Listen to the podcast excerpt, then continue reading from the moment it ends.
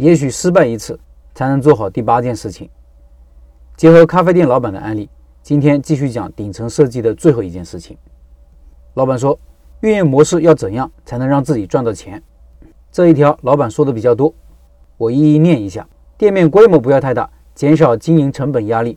店面运营上要控制各类成本，提高店面盈利能力，严格控制店面投资成本，缩小投资回报周期，能够自己控制出品的品质和质量，以及新品开发的节奏，产品的生产过程标准化。保证质量稳定性。除了现制现售的咖啡产品以外，选择一类可以事先生产的产品品类来补充完善产品线，提高出品效率，从而降低运营成本。产品定价方面，除了中低价位的大众化咖啡类产品以外，适当增加可与咖啡搭配销售的其他品类，拉高客单价，提升销售毛利。严格控制菜单上的产品数量，压缩原材料种类，降低采购成本，引导顾客聚焦主力产品。以上是老板的分享，我觉得这一部分老板说的很好，只有开店多年的人才能理解这一点。顶层设计的八件事情里面，这一点是最难理解的，也很难做到，尤其对于新手来说，压根就不会有这个步骤。老手比新手进步，很大程度上来说，也是进步在这一点上。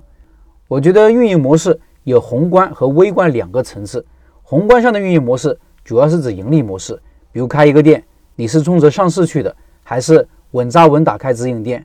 或者发展到一定阶段，发展加盟。即使加盟，也有真心做品牌、认真帮助别人开店的，也有做快招品牌、打一枪换一个地方的。是通过给顾客提供优质的产品和服务赚钱，还是通过拉人头、测人数赚钱等等？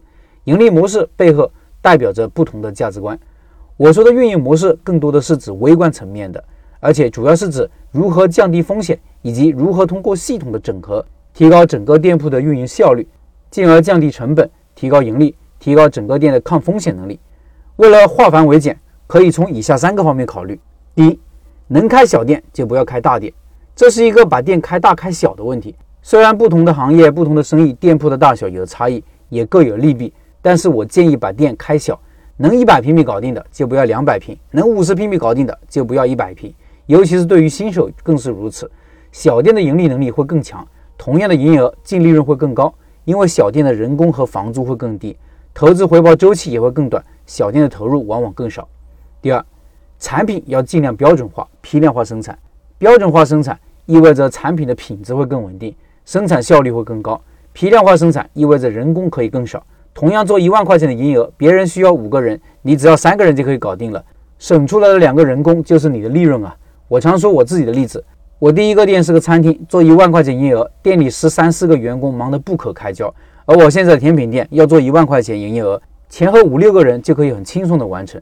可以这么说，如果你在产品生产成本的降低上领先了竞争对手，你就有机会全面的领先对手。生产成本的降低包括三个维度：生产工艺流程的改进，包括配方的优化，原材料成本的降低，还有就是采购成本的大幅降低。第三，获客和留客成本的领先。开店之前，很多人其实不会想这个问题的。